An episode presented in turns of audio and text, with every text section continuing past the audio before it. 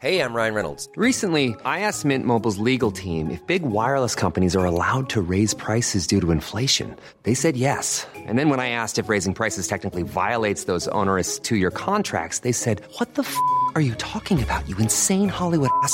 So to recap, we're cutting the price of Mint Unlimited from $30 a month to just $15 a month. Give it a try at mintmobile.com slash switch. $45 upfront for three months plus taxes and fees. Promo rate for new customers for limited time. Unlimited more than 40 gigabytes per month. Slows. Full terms at mintmobile.com.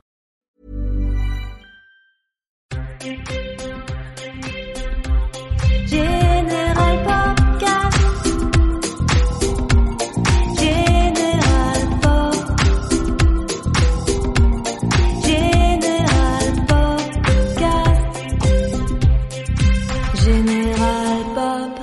Bienvenue à tous dans ce talk show dédié à l'émergence musicale. Je me présente, c'est moi, Abby. Chaque semaine, dans les studios du Poste Général, notre équipe va vous faire découvrir de jeunes songwriters, producteurs, boys band ou encore girls band. Au sommaire de ce premier épisode, on reçoit le groupe Last Train, les self-made man du rock français. Julien, en face de moi. Bon, ça, ça se verra pas au podcast, du coup. Salut, Julien, je fais de la guitare. Merci. Timothée, Salut, moi c'est Tim, je suis bassiste. Jean-Noël Moi je chante. et Antoine. Euh, moi, je fais de la batterie. Bienvenue. Et à mes côtés pour animer ce général podcast, Antoine. Bonjour. qui est allé déterrer de vieilles interviews gênantes et autres gamelles du groupe, Vince et son jukebox. Hey, salut. Ça c'est classe. Très bien. Non, mais... Hey. Salut. Il nous parlera des découvertes des Inuits du printemps de Bourges, le prix découverte qui a révélé la strain. Ouais. Et l'ami Corée, l'expert de la maison qui nous fera un laïus sur la nouvelle galette des Alsaciens. Restez bien avec nous jusqu'à la fin car le Général Popcast c'est aussi un live exclusif. Mais tout de suite, on attaque avec Cold Fever.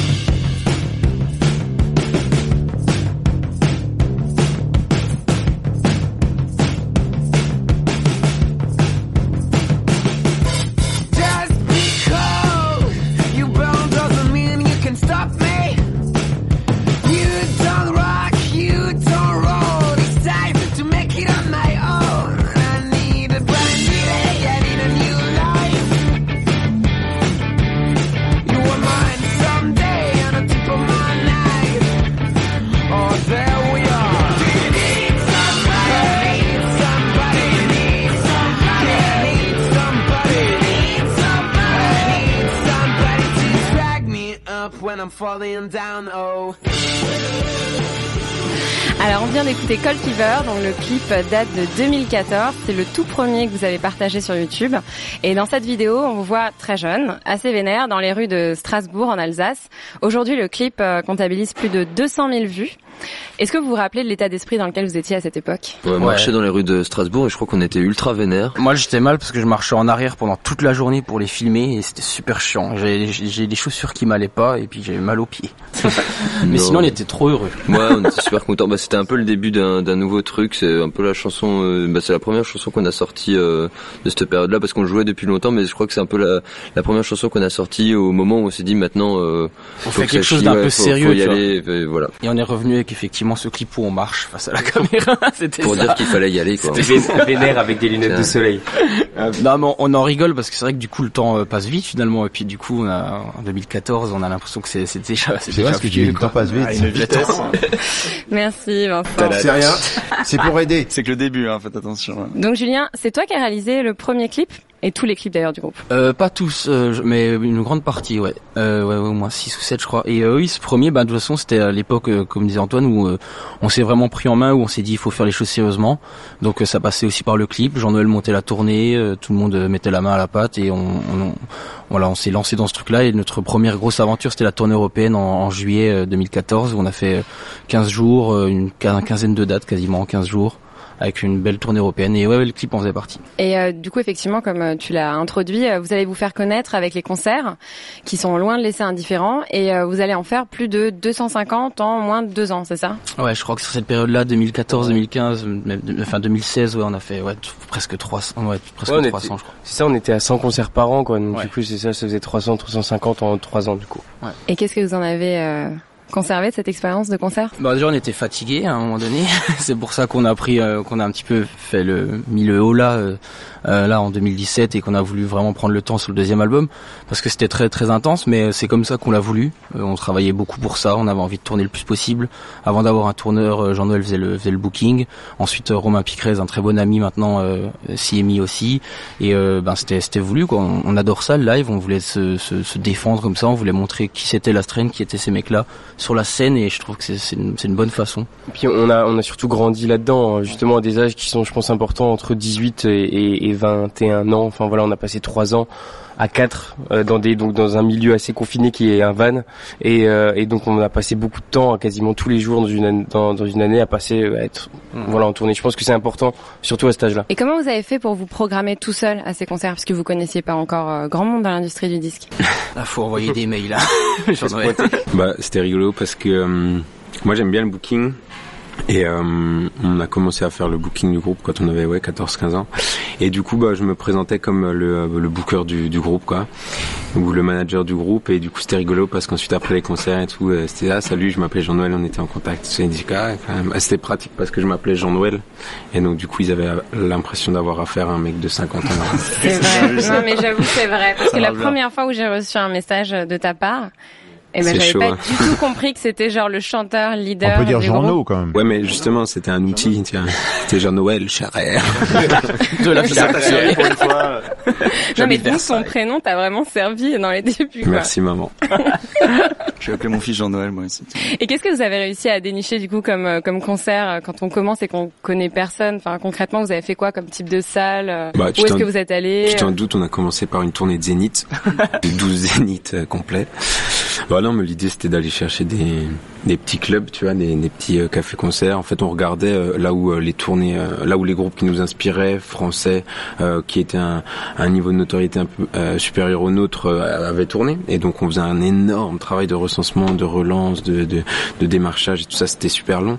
Mais ensuite, c'était tu vois, avec du recul, aujourd'hui, moi, c'est mon métier. Je suis, booker, j'ai, ma boîte de prod et tout ça. Mais quand je prends un peu de recul, c'était, c'était naïf, mais c'était euh, déjà relativement euh, stratégique. Et, euh, et en fait, on a, on a fait des vraies tournées, en fait, des vraies tournées sur des périodes très condensées. Euh, Julien, il a évoqué la tournée européenne avant de, de voilà, de, je sais plus 14 dates en, en deux semaines. Il y avait, euh, il y avait une tournée française de, de je sais plus 22, 25, 22, 23, je crois, quoi, 25 jours, un truc. 22 dates en un mois. Et puis, et, et puis 22 dates en un mois. Bah, c'est c'est le mois des Inuits de Bourges en avril et- et 2015. qu'on- qu'on terminait effectivement avec les Inuits de Bourges. Il y a eu des placements effectivement un peu stratégiques, déjà les bars en trans, les premières parties au point éphémère, les premières vraies dates et tout. Et, et donc en fait c'était super naïf, mais c'était déjà relativement réfléchi. Et donc euh, donc c'est cool. Je pense que c'est ce recul qui euh, nous a permis de, de nous positionner au bon moment, au bon endroit. Il y a toujours une part de chance, mais il y a toujours une part de travail. Je pense que. Et rapidement, vous avez fédéré euh, une communauté de fans euh, assez ultra, on peut dire. Parce qu'on peut le voir sur vos réseaux sociaux, ils sont euh, hyper solidaires, hyper aimants, euh, hyper derrière vous. euh. Ouais, c'est cool. Je, je l'ai beaucoup ressenti là à l'épicerie moderne. C'est notre premier concert de cet automne en fait où on jouait les, les morceaux du dernier album. Et euh, je sais pas, il y a eu vraiment un truc euh, quand, quand on a retrouvé toutes ces personnes, on a fait complet. Donc c'est 700 personnes à l'épicerie moderne à Lyon. Et euh, c'était ouais, c'était pas simplement faire un concert pour des gens. Il y avait vraiment un côté, on retrouvait des personnes quoi, retrouver des. Et puis à la fin, on est allé au merchandising comme on fait tout le temps. Mais cette fois-ci, on, enfin moi je les ai pris dans les bras. On se disait ah merci, c'est cool. Et on était vraiment ensemble, mais mais mais pas simplement ouais, des gens qui viennent voir un concert, de, gens qui connaissent pas.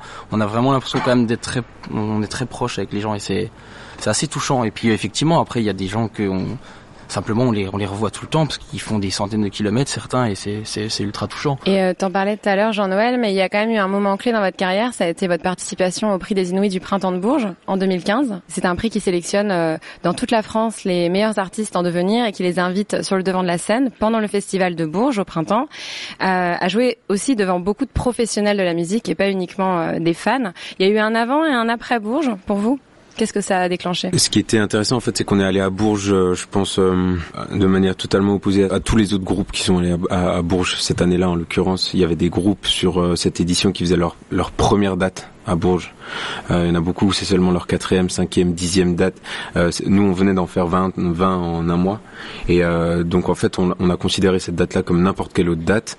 Et je pense que c'est ce qui a fait euh, peut-être au bout d'un moment la différence, parce qu'il n'y avait pas, même s'il y avait une pression, c'était simplement euh, une, date de plus. Et on a joué exactement comme on a joué les autres soirs, et c'était cool.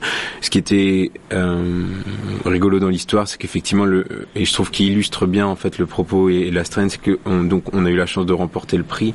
Et le lendemain, pour la remise des prix, en fait, ben on, a appris qu'on avait gagné ce, ce, prix-là. Et en fait, on n'était plus là. On, on pouvait pas être à la remise des prix parce qu'on avait une nouvelle date de concert.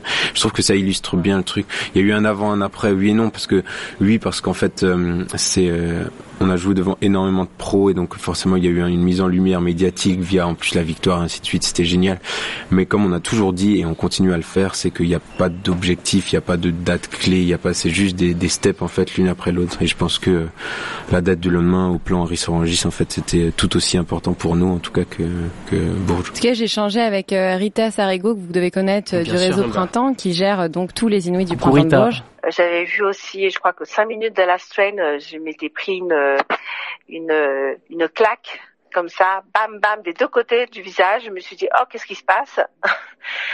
J'avais rien compris et c'était super. Elle a bien résumé le projet, c'est cool. Ah, c'est pas mal. Bam bam. euh, Ouais, ouais, ouais, eu au téléphone pour gauche. parler de la nouvelle édition des Inuits du Printemps de Bourges. Et elle m'a rappelé qu'effectivement, l'appel à candidature pour les jeunes artistes euh, allait se dérouler à partir du 17 17 octobre. octobre. Il y a une tournée aussi dans toute la France euh, pour les lauréats de l'année précédente jusqu'au euh, 17 octobre. Et c'est ouvert, bien sûr, ce prix à tous les artistes qui cherchent à se professionnaliser. Et il y a une grande nouveauté Moi, cette année. J'y vais direct. Mais quoi. alors tu peux pas, il faut avoir parfait pas. Genre il faut euh, que tu sois pas signé dans un label Ah. ou que t'es pas sorti de disque dans un label, c'est ça en fait. Ah bah Ah, trop tard. ouais, là, on Ouais. est bad. T'en as plein. déjà sorti plein. Un Ouais. paquet. Trop. Trop euh, pour ceux qui écoutent. Quoi. Bon, tu continues ton interview ou c'est- Il y a deuxième extrait, moi j'ai vu de Rita, moi. Tu veux pas Ah l'écouter oui, pour bah oui, mais parce aille que tu m'as coupé la parole. C'est Bah le scoop qu'elle m'a donné sur euh, les Inuits du printemps de Bourges. Ah, Grande voilà. nouveauté cette année. Jusqu'à l'édition 2019, il y avait deux prix, le prix du printemps de Bourges et le prix du jury. Et la grosse nouveauté pour la prochaine édition, ça sera un prix du public. C'est-à-dire que le public pourra voter pour un artiste.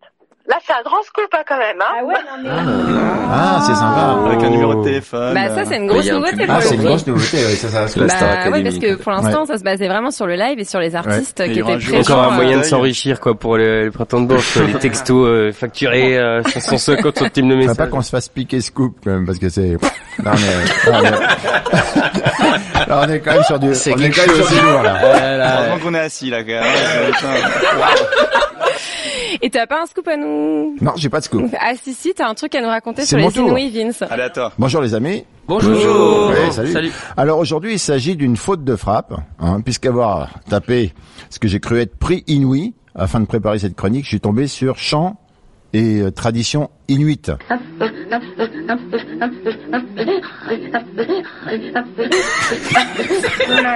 sais pas si c'est le bon truc là. Si, si, c'est le bon truc.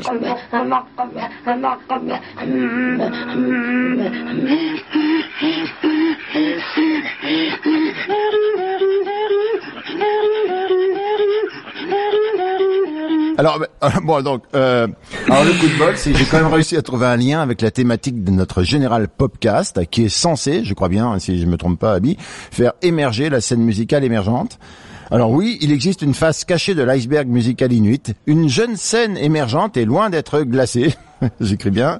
J'en veux pour preuve, et premier exemple, le groupe Tribal Funk and World Music, Pamiyua, un apport musical chaleureux de Electric Igloo, sur la chaîne YouTube bruit des jukebox, s'il vous plaît.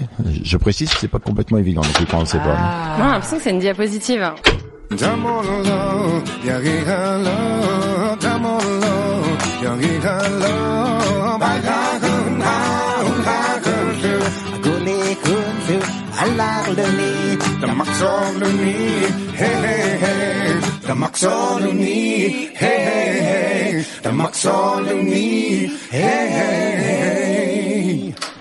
hey, hey. On sait ce que ça veut dire ou pas? Oui, ça veut dire bubblegum ah, en inuit.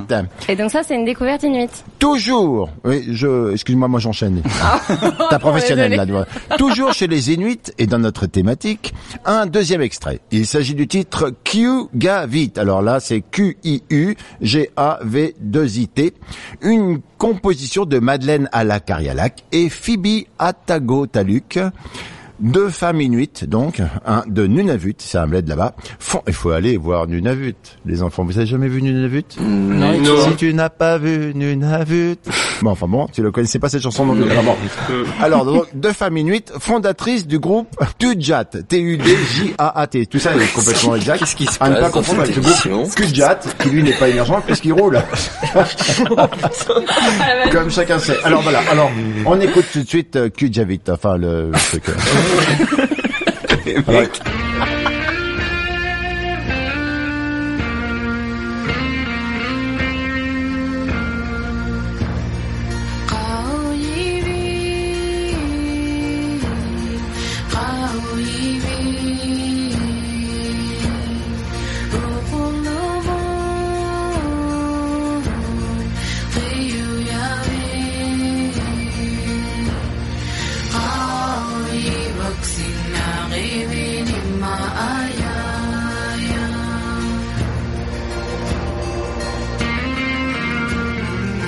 Ça a pas l'air de vous... Euh...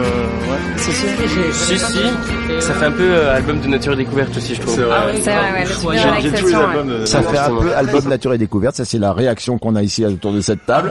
Merci pour les Inuits. Un peuple qu'on a réduit à l'esclavage alcoolique. Moi, ma rubrique est terminée. Je vous dis merci beaucoup. Allez, tu peux reprendre la. Merci Comment tu veux que je rebondisse là-dessus sur les Inuits rebondis comme tu veux. Ça m'est égal. On va parler de banquise, on va parler de Norvège. C'est là où vous avez enregistré votre deuxième album. Oh, Ça- pas ça- mal, très bien joué. Euh, non, c'était une, c'était une super expérience, c'était c'était super beau et on a eu la chance ouais, sur ce deuxième de pouvoir euh, partir un peu. Le premier album, il a été vraiment euh, composé, enregistré surtout euh, sur la route, donc on, est- on, on enchaînait entre des petites périodes de tournée et des périodes d'enregistrement. Donc on n'avait jamais vraiment l'impression de se poser et de pouvoir prendre le temps. Et là sur sur ce deuxième, on a eu on a décidé en fait tout simplement voilà de faire une pause après tous ces concerts et puis de de prendre le temps, nous d'abord en répète, de bien travailler les morceaux et puis de partir en Norvège. Et ouais, c'était incroyable. Parce que là-bas il fait super beau euh, mais pas beaucoup de soleil, il y a genre 4 heures d'ensoleillement par jour, Euh, c'est toujours des couchers de soleil, des, des lumières assez incroyables et euh, ouais c'était beau. Quoi dire d'autre là-dessus? On a passé un bon moment tous ensemble en famille, il y avait des gens qu'on aimait bien. D'où ça vient? Vous soyez là en Norvège au départ? En, fait, euh, on, on enregistre tous en live, donc tous les tous ensemble dans la même pièce. C'est un truc Oui. qu'on a qu'on veut absolument pas changer parce qu'on a besoin de se regarder, on a besoin d'être d'être ensemble. Et euh, ben, généralement, euh, soit t'enregistres en piste par piste dans, dans un studio et chacun s'enferme et on en a pas envie. Sinon, tu trouves une salle de prise de son qui est assez grande. Et donc euh, notre réalisateur Rémi Getliff, qu'on salue au passage, A uniquement trouvé en Norvège. c'est le seul endroit où tu peux enregistrer. Ah non, mais c'est marrant. C'est seul C'est- endroit où ils sont pensés c'est- pas évident, quoi. C'est pas parce qu'il y a des studios euh, Non, non, en France où on peut enregistrer tous ensemble. Bien sûr, hein. ouais, il nous a trouvé justement des studios à Paris, d'autres à Londres. Ouais. Mais quand il nous a proposé la Norvège et qu'on a vu, ben ouais, Non, mais il avait un plan là-bas, lui. Il avait un truc. Bah non, non, Non, simplement. sérieux, euh, non. Tu nous passes un morceau du dernier album?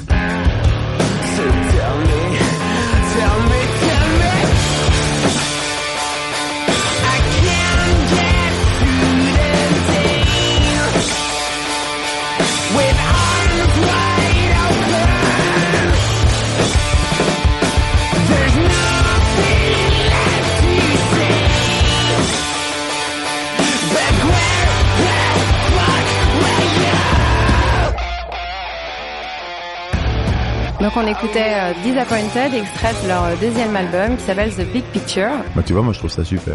Oh, c'est gentil. Est-ce que ça serait pas le moment de lancer la chronique d'Antoine? Tu vois, il y a un petit jingle, j'aimerais bien que tu... Ouais, Si tu peut-être peux que, le peut-être que tu expliques pourquoi tu as voulu mettre ce jingle-là, non? Ah, est-ce que c'est toi qui l'as faite quand même Ouais.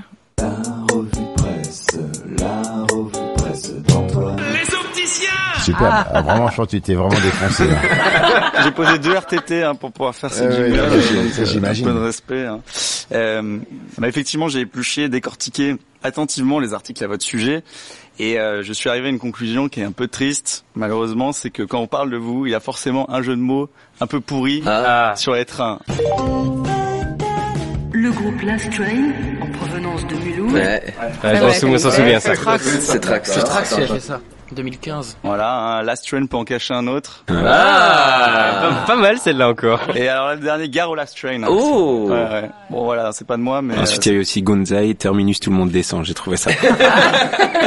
Et euh, ouais, je me suis aussi replongé dans vos interviews, dont certains datent de 2013. Ouais, bah ouais, mais mec, en même temps. ouais. Ouais, je sais, mais justement, on va faire un petit jeu, c'est que je vais vous poser la question qui avait été posée à l'époque, et vous allez essayer de retrouver la réponse que vous aviez Ah donnée. yes. on change met juste les costumes d'autres sur soi. Mai 2013. hein. On aime comme tout le monde faire la fête, les filles.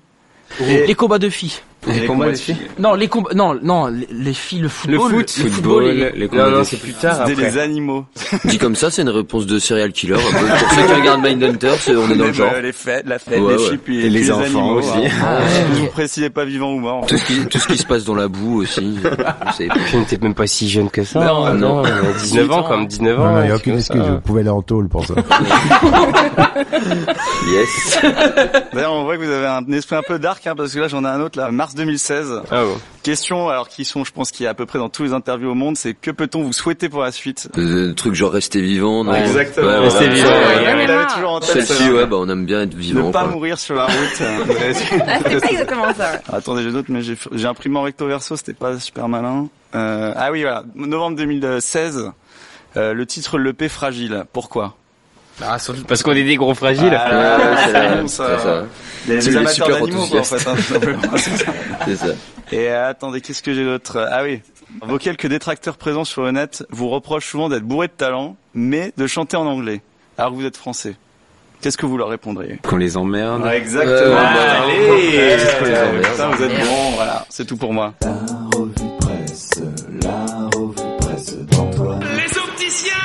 Il y a un clip qui m'a vachement marqué, euh, c'est The Big Picture que Julien t'a produit et réalisé, euh, qui est sorti, donc qui dure 10 minutes. C'est la longueur du morceau, The Big Picture, qu'il y a sur l'album.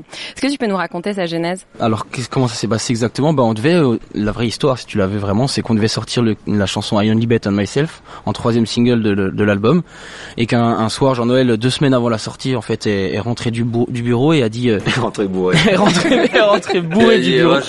Non il était très sobre, il est toujours sobre Jean-No. Et du coup, Jean-No de dire. Jean-No, euh, viens on sort de Big Picture qui est un titre de 10 minutes 30, viens on fait un clip, euh, on, on compile toutes les images qui existent sur le net, euh, toutes les images de nous live tout. Et puis ensuite on a dit viens en fait on je prends toutes les images que j'ai de nous en tournée, de notre vie, de tout. Et puis ça a été ouais un travail euh, intense et euh, parfois horrible parce que bah ouais c'était très très long, j'avais un peu la folie des grandeurs quoi Mais surtout, est-ce que t'allais chercher ça? T'as dû appeler tous les copains, la famille, Ouais. pour récupérer tout ce qu'il y avait sur les téléphones Ouais, euh, bah il y, a une- il y a une part de, de vidéo live, donc là c'est simple, je tape la strain live et je prends tout, je répertorie tout, donc j'en ai pris presque 150 je pense de vidéos live, donc des vidéos d'une heure comme des vidéos de 5 minutes, 10 minutes. Et après la famille, tous les gens, je me suis dit qu'est-ce qui peut avoir des trucs? Euh, Je salue d'ailleurs Jean Stempfel par exemple, qui est quelqu'un qui nous suivait à l'époque euh, quand on était très jeune. C'est grâce à lui qu'on a les images du début du clip. Hugo Pilar aussi qui nous a suivis en Norvège, donc du coup ça permettait d'avoir euh, toutes ces vidéos, des trucs très personnels. Quand j'ai demandé à mes potes de, de me sortir des, des vidéos de leur téléphone, de leur disque dur externe, où ça devenait très personnel et je trouve que c'était très intéressant à travailler. Enfin, moi déjà j'étais super fier qu'on- que les mecs me proposent, euh, j'étais fier que mes potes me disent viens c'est toi qui fais le clip de cet album, de cette chanson, parce qu'à chaque fois que je fais un clip pour la strain, je suis quand même très content. Et, euh, et surtout ouais, c'était une, ouais, une, un- un- une, une façon de montrer à ces gens, à tout le monde en fait qui est-ce qu'on était, et de, je sais pas, de se mettre à nu. J'ai vraiment eu le sentiment quand je faisais ce truc-là de, de dire putain en fait on est en train de faire un truc euh, qu'on n'a jamais fait, un truc assez extraordinaire. Je sors des vidéos de mon téléphone et je vais les montrer à tout le monde quoi. Et je pense que je pense que ça fait du bien et je pense que ça correspond bien à la chanson et au groupe aussi. Non, cette c'était assez touchant, mais ce qui est assez euh, drôle, c'est que c'est tombé en même moment que la Ouais. chanson d'Angèle Flou, là, Je qui l'ai est, vu, ouais, qui est. On a euh, eu une semaine d'avance. Et ça, Ouais. Et dans ce clip, on vous voit beaucoup jouer avec des animaux. D'ailleurs, c'est un peu. Pardon, c'est- voilà, je vous invite à le regarder. Je, je suis désolé, je, je viens, je m'incruste dans la conversation.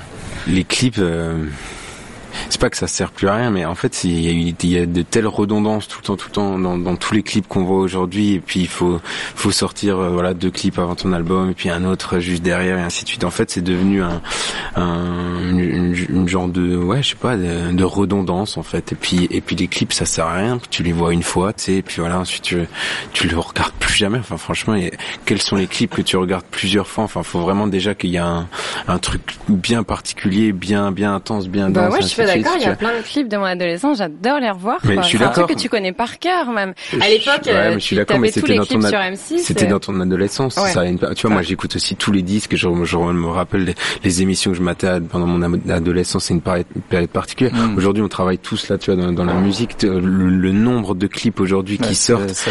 Enfin, c'est c'est énorme. Co- comment t'arrives à, à, à, à percer ce truc-là et tout ça, tu vois? Enfin, moi, je repense à l'idée de, ben voilà, de faire un clip sur Only Better Than Myself. Ça, jamais de la vie, ça aurait eu le même impact, euh, rien que pour nous, en fait. Et je pense que c'était, euh, c'est là le plus riche, en tout cas, ce que ce que Julien il a réussi à faire, c'était que c'était le clip le plus honnête et le plus le plus entre guillemets simple possible, parce que c'est juste des images d'archives en Ouais, fait ouais, qui sont mis à la quoi. et en fait, du coup, en fait, ça, ça donne une dimension un peu particulière, je, je trouve moi, euh, euh, à, à cette vidéo. Et c'est quand même pas anodin de mettre de la vidéo sur une chanson en plus de 10 minutes.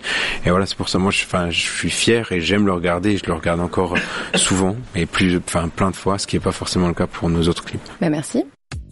Mais c'est quoi? Mais qu'est-ce Ah, c'est la chronique de Corée On a plein de surprises avec Vincent. Ça, c'est pas moi qui ai fait. Alors la Strange, j'ai beaucoup entendu parler de vous avant même d'écouter votre musique. Et ce pour plusieurs raisons. La première parce que visiblement vous êtes des fans de foot et particulièrement de Sochaux. Et donc ça m'intéresserait de savoir pour quelles raisons, on va dire, euh, vous êtes euh, fan de cette équipe-là, en dehors de évidemment de la situation géographique.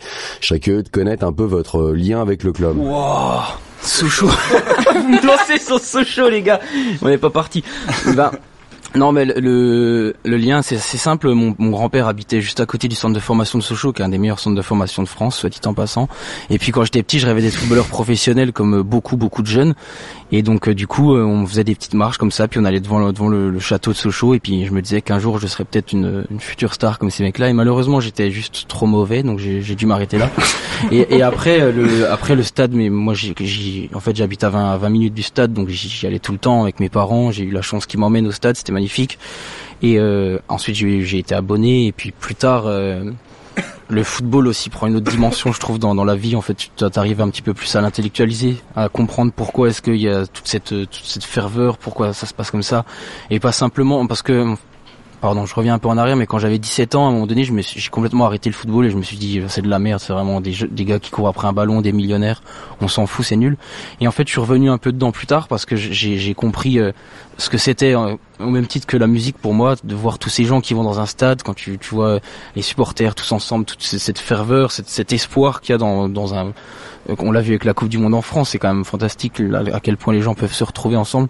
Et donc euh, voilà, en étant en grandissant un peu, j'ai j'ai juste compris le football d'une façon différente. Et maintenant, quand je vais au stade Bonal, ben T'es toujours aussi fan. ouais, exact, ouais, tout à fait. Vous avez monté autour de vous un, un écosystème un peu professionnel. Vous avez votre euh, propre label, vous avez monté vos événements. Il me semble que vous avez monté aussi un festival. Est-ce que c'est une manière de tordre le cou, on va dire, à, à cette maxime du moment qui dit que Laurent est mort? Il y a un peu de ça. Euh, je pense euh, simplement euh, l'en- l'envie de montrer qu'il y a une bon déjà une nouvelle génération, euh, une nouvelle génération de groupes, mais une nouvelle, une nouvelle génération aussi euh, d'acteurs de cette industrie musicale. Je pense aux promoteurs, je pense aux tourneurs, aux producteurs de festivals, ainsi de suite, qui sont là depuis depuis toujours. Euh, j'ai monté une, une boîte de production de concerts qui s'appelle Cold Fame. On est agent pour une quinzaine de groupes. La moitié sont, sont des Français, l'autre moitié Ça sont... fait froid gloire. C'est bien froid gloire. Froid gloire. T'aimes bien traduire les trucs, j'ai capté. j'ai capté. C'est son truc.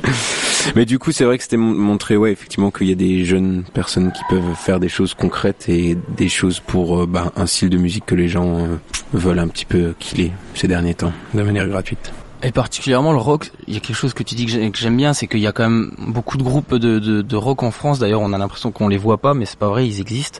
Et, euh, et ce côté aussi d'unir nos forces que j'aime beaucoup, en fait. De, de, moi, quand j'étais à la messe de minuit là sur, le- sur notre festival et que le dernier soir au Transborder, ça s'enchaînait, mais de ouf. Il y avait Decibel, Yak, Structure, Psychotic Monks, Lizzy Strata. Je me suis dit putain, euh, ça, ça existe quand même de ouf quoi. Il y a, y a cette scène, elle existe. Et puis euh, et euh, là où je trouvais que c'était très très beau, c'est que ce soir-là, j'avais l'impression de voir des mecs qui étaient sur scène comme nous on vit la, musique en fait, et de, me voir limite sur scène. Et je partageais avec eux un truc très très fort. C'est ce que j'ai dit aux Psychotic Monks à la fin. J'ai chialé pour eux à la fin de leur concert, comme moi je chiale quand je sors de scène, parce qu'on se bat vraiment pour pour la même chose. Je sentais qu'il y avait cette même rage qui est euh, enfouie en nous et que seul le rock permet de, de sortir quoi et de voir tous ces groupes là qui s'enchaînaient et de voir toute cette cette rage et à la fois cette euh, Bienveillance. cette, cette bienveillance cette beauté et puis cette sympathie humainement les mecs sont tout- enfin les mecs et les filles d'ailleurs des civils tout ça sont adorables Euh, de voir tout ça c'est ça ça te je sais pas ça te donne un, quand même un petit regain d'énergie euh, supplémentaire et de se dire que c'est c'est pas mort quoi absolument pas Bah merci Julien pour cette belle conclusion. Je crois Ah. qu'on est pas mal. Merci Ah, à vous. Franchement. Et dis- juste, euh, moi j'ai pas très bien compris euh, parce que. Euh, non, Paul Schfei. mais qui êtes-vous Non, non. Pourquoi Les Inuits, c'est ça On va peut-être écouter la chanson là où il c'est pas trop si baise. ou-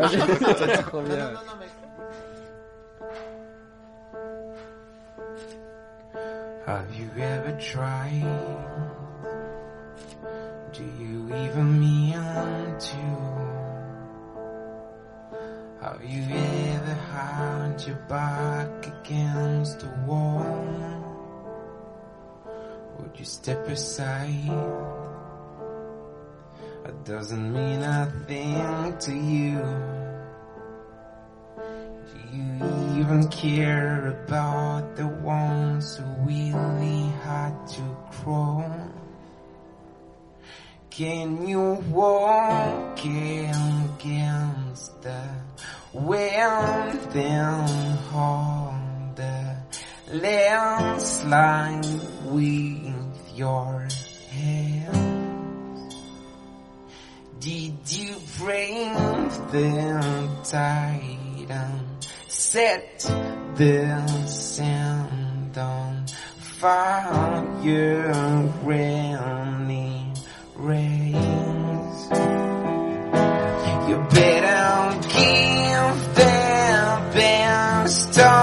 Yourself. I won't wait in vain no more. Now I only bet on myself. I'd rather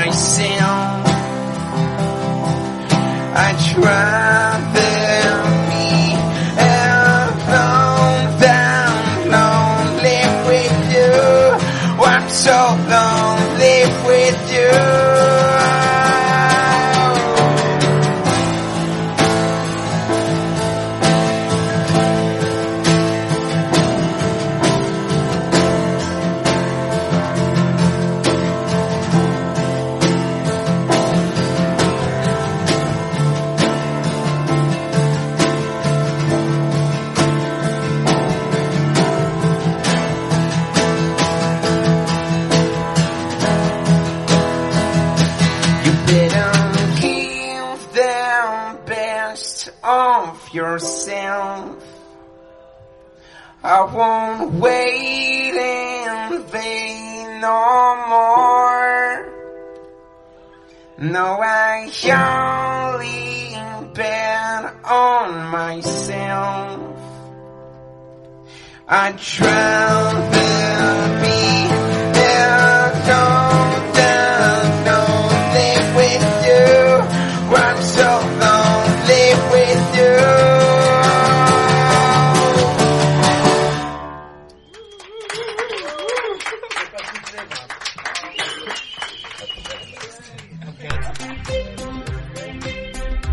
Eh ben, merci les Last Train, merci Antoine, merci Vince. Merci. Le Général Podcast est fini pour aujourd'hui, on se retrouve très vite. Et merci à Victorine et Neko Flash pour le jingle de la semaine. Et si vous avez envie de nous envoyer le vôtre, n'hésitez pas. En attendant, toutes les actualités sont sur Pop.